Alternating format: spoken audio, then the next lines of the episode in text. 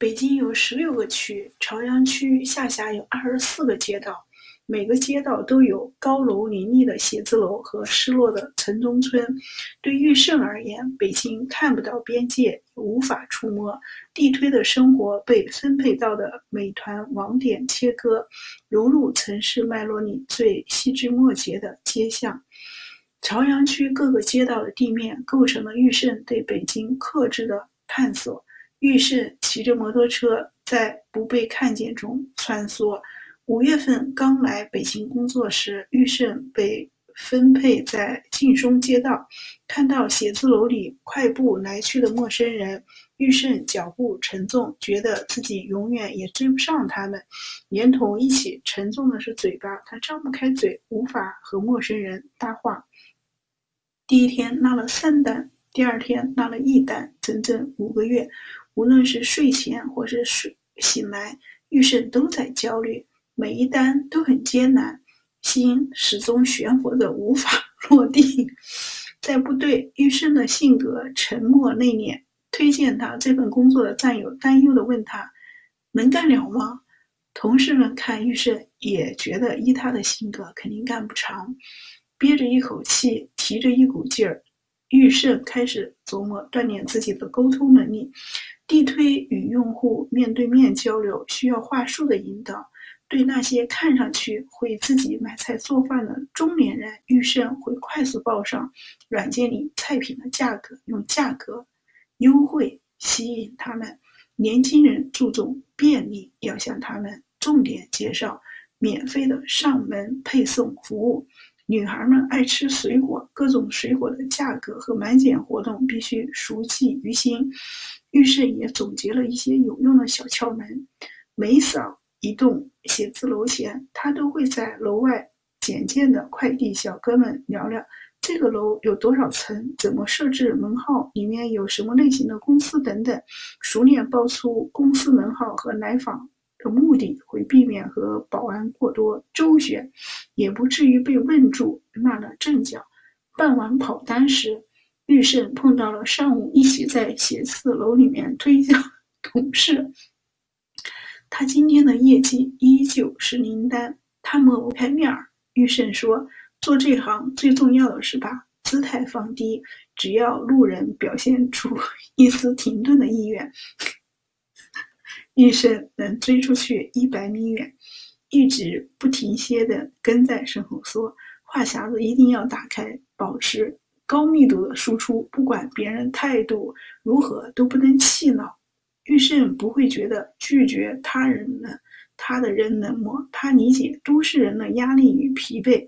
写字楼里上班的不敢和我多说话，毕竟人家在工作，老板看见了也不好。上下班回家的路上，大家都很累，没人想和你交流，只想放空，赶紧回家。地推按照底薪加提成的方式领取工资，每天保底十单，底薪一百三十五块，十五单后额外奖励一百块，二十单后再多奖励五十块。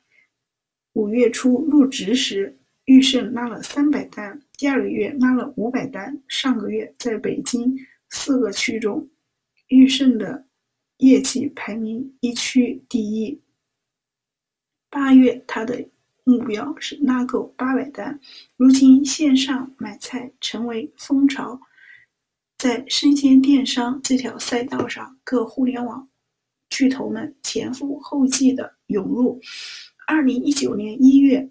美团推出美团买菜平台，同年三月，饿了么建立生鲜业务模块，同年四月，盒马生鲜上线平价菜场，同年五月，苏宁上线苏宁菜场，还有京东到家的买菜业务，腾讯的每日优鲜、一品生鲜等，生鲜电商行业的竞争激烈，在帮助巨头抢占渠道终端时。